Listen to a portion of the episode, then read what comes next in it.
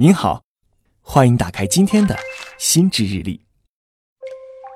早上好，此时此刻你开口说话了吗？快节奏的工作中，说话除了要直截了当，还要充满艺术，这才更容易提升自己的职场魅力，达到自己的目的。专业的讲，就是会谈判。大到和老板要求升职加薪，合作双方探讨合同细节；小到买东西时和卖家商量价格，和同事讨论午餐吃什么，或者和爱人商量周末去做什么，这些都需要有谈判的技巧。很久以来，谈判被称为一门艺术或者学问。哈佛、耶鲁等世界顶级大学都有专门研究谈判这门学问的教授，也常有谈判大师分享谈判技巧，林林总总。哈佛大学教授罗杰·费希尔是《谈判力、沟通力、横向领导力》等系列书籍的作者，他这些关于语言艺术的书籍均翻译成中文出版，成为畅销书。他认为，谈判和争吵不同，进行谈判的双方应该都有自己想要实现的目标。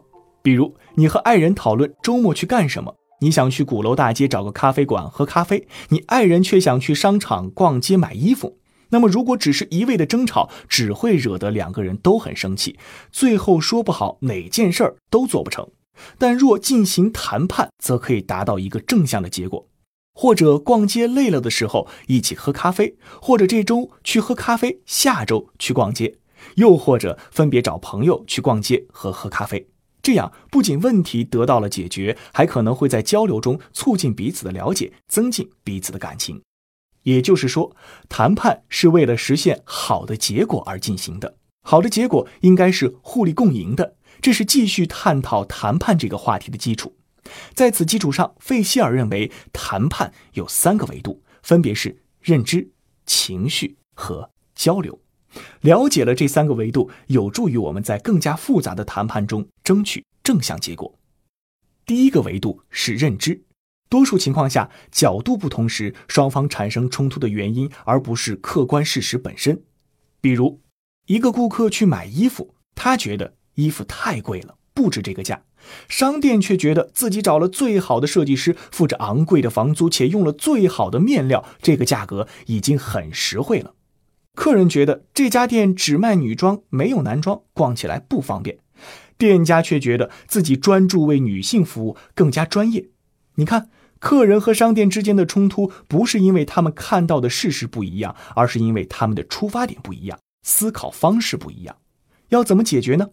办法就是让双方进行谈判，互相沟通，交换信息，不要由一方做决断。只有相关方面都参与谈判、参与决断，最后的结果才能让大家都欣然接受。谈判的第二个维度是情绪。谈判中怎么说比说什么更重要。也就是说话的情绪比说话本身更重要。一旦谈判双方陷入了情绪化的争执，就会为了反驳而反驳，为了争吵而争吵，忘记了合作共赢才是最终目的。因此，谈判中我们要理解彼此的情绪，有情绪是正常的，而且应该被正视。比如，当意识到自己已经有情绪的时候，你就可以说：“抱歉，我现在的情绪很糟，咱们先停一会儿，等等再谈，如何？”反过来。如果对方情绪不稳定，最好的办法就是让他发泄出来。当对方发泄完之后，我们只需要表示一下同情，或者说一声抱歉就好。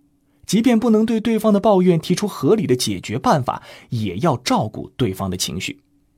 说完了认知和情绪，最后一个维度才是交流。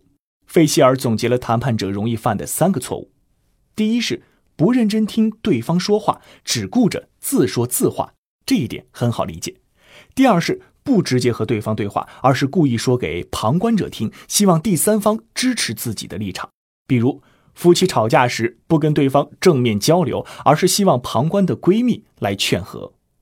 第三是曲解对方的意思，在对方没有恶意的时候，非要将对方的话理解成恶意的攻击。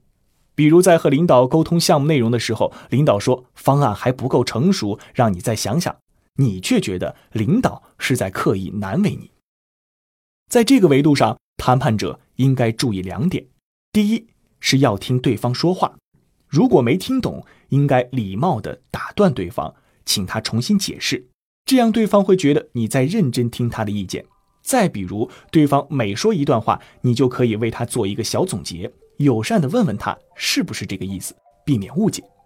第二个方法是从语言上只谈自己，不说对方。比如说，可以说我感受到了歧视，而不是说你不该歧视女性。那么在展开谈判的时候，有什么具体的建议呢？美国著名谈判专家、美国国防部前特工艾维·普姆普拉斯总结了几点实用性的技巧。第一个技巧是把自我意识留在门外，比如，当你问自己“这个人喜欢我吗”，进而影响你将要说的话，或者是你的肢体语言，这就是你的自我意识在作祟。谈判的目标是达成自己的目的，而不是让对方喜欢你。因此，艾维建议不要让自我意识影响谈判。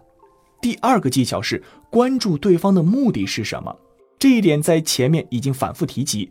只有共赢才是谈判最好的结果。在谈判中，不能只想着自己占便宜，也要为对方留下实现目标的空间。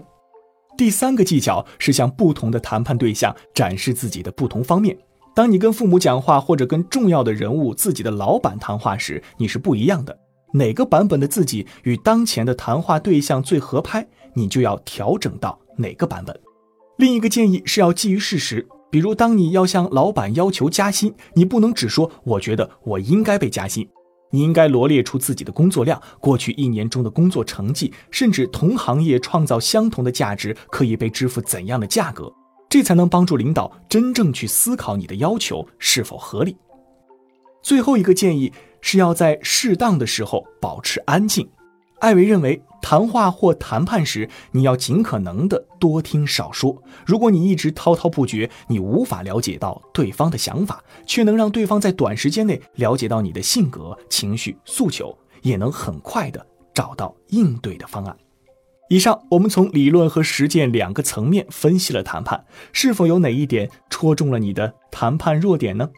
今天，不如在生活中练习一下这些建议，给你的爱人或同事打个电话。谈一谈某个意见不同的话题吧。以上就是今天的心知日历。美好的一天从沟通开始。我是雨林，欢迎给我留言。